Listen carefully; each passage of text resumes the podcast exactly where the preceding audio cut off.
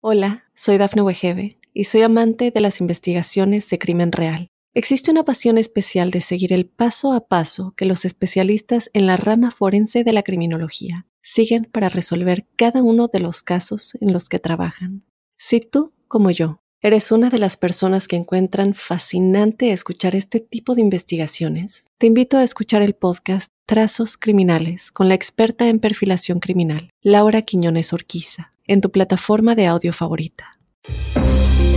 Estas son las informaciones más destacadas del momento. Al menos 44 desaparecidos y más de 100 casas dañadas por inundaciones en Virginia. Starbucks cierra 16 tiendas en Estados Unidos por problemas de seguridad. Hombre abandona a su hijo en la escuela tras descubrir que no era su padre. Advierten que mascarillas podrían regresar a Los Ángeles. Hola, ¿qué tal amigos y amigas de Mundo Now? Les saluda Santiago Guevara dándoles una cordial bienvenida. De inmediato comenzaremos con las informaciones.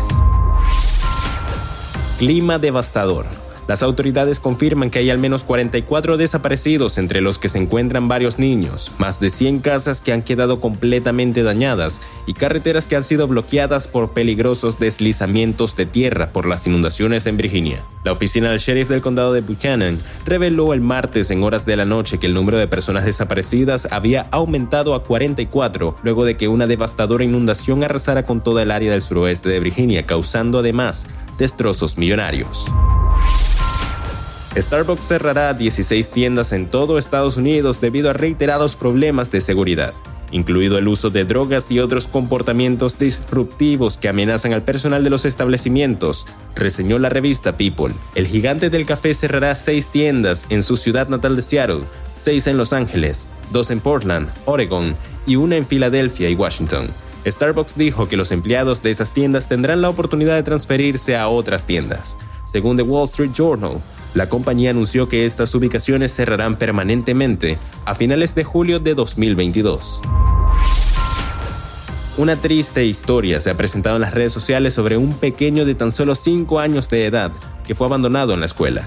El padre del pequeño decidió no hacerse cargo del menor debido a que se realizó una prueba de paternidad y los resultados arrojados no fueron de su agrado. De acuerdo con el New York Post, los hechos ocurrieron en China cuando un hombre se ha negado a cuidar de su hijo tras descubrir que en realidad no es su hijo. Esto debido a una prueba que se realizó y tras haber visto los resultados y confirmar que no es de su descendencia biológica, lo dejó en el preescolar abandonado. El condado de Los Ángeles, California, hogar de 10 millones de residentes, enfrenta un regreso a un mandato amplio de uso de mascarillas para interiores a fines de este mes, si continúan las tendencias actuales en las admisiones hospitalarias, dijo esta semana la directora de salud del condado, Bárbara Ferrer.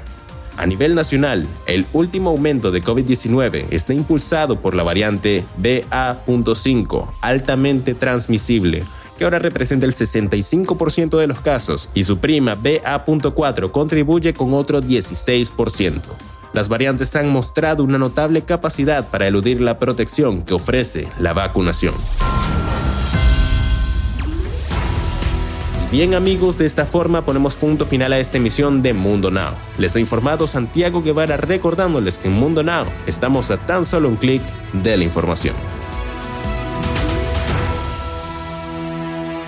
Hola, soy Dafne Wegebe y soy amante de las investigaciones de crimen real. Existe una pasión especial de seguir el paso a paso que los especialistas en la rama forense de la criminología siguen para resolver cada uno de los casos en los que trabajan.